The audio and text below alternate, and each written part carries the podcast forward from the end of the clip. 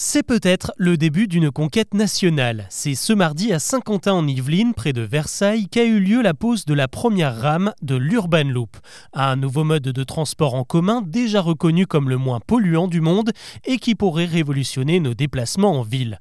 À quoi ressemble ce drôle d'engin et comment pourrait-il s'imposer dans notre quotidien?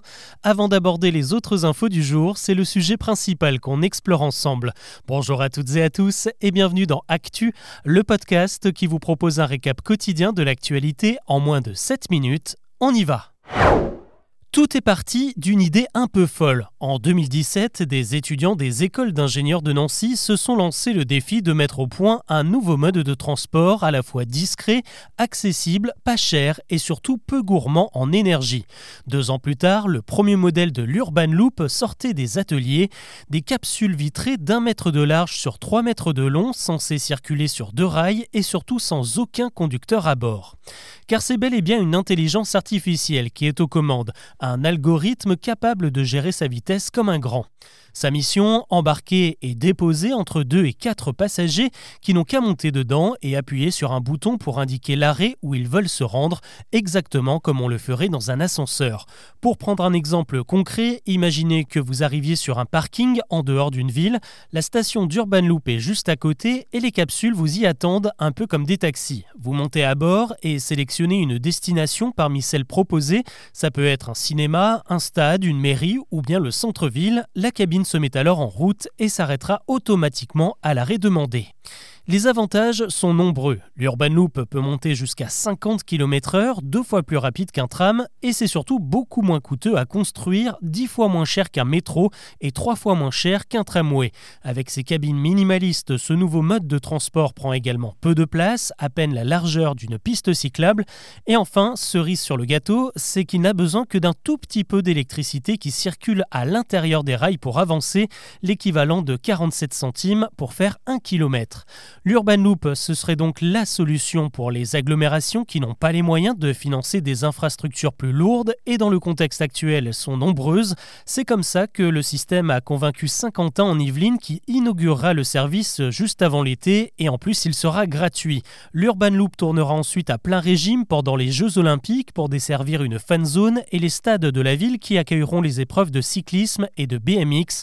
D'ici 2026, un second Urban Loop s'élancera cette fois à Nancy D'ici là, il aura peut-être convaincu d'autres villes. L'actu aujourd'hui, c'est aussi la loi immigration qui continue d'agiter les parlementaires. La commission mixte paritaire qui s'est réunie hier s'est retrouvée ce mardi pour poursuivre ses travaux. Le but, c'est de réécrire le projet pour qu'il mette les sept députés et les sept sénateurs de la commission sur la même longueur d'onde. A priori, ça devrait en prendre le chemin. Elisabeth Borne se dit confiante sur le fait qu'un accord sera trouvé et qu'un nouveau vote aura donc lieu à l'Assemblée. De son côté, la gauche a déjà déposé des motions de rejet contre ce nouveau texte, le RN en revanche y apportera son soutien.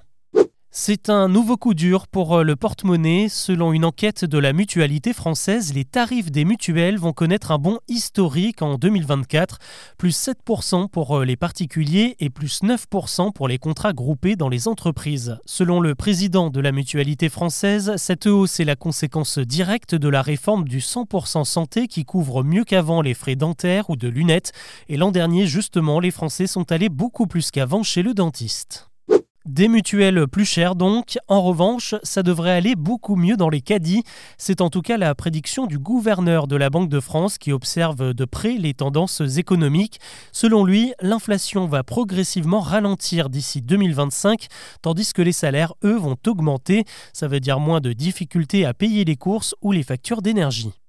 Ça vous est forcément déjà arrivé plus d'une fois cette année, des appels intempestifs de démarcheurs téléphoniques qui veulent vous vendre tout et n'importe quoi. Et vous avez beau vous inscrire sur des listes de blocage, ça ne change pas grand-chose. Eh bien, l'UFC Que Choisir lance aujourd'hui une nouvelle plateforme baptisée respectemedata.fr.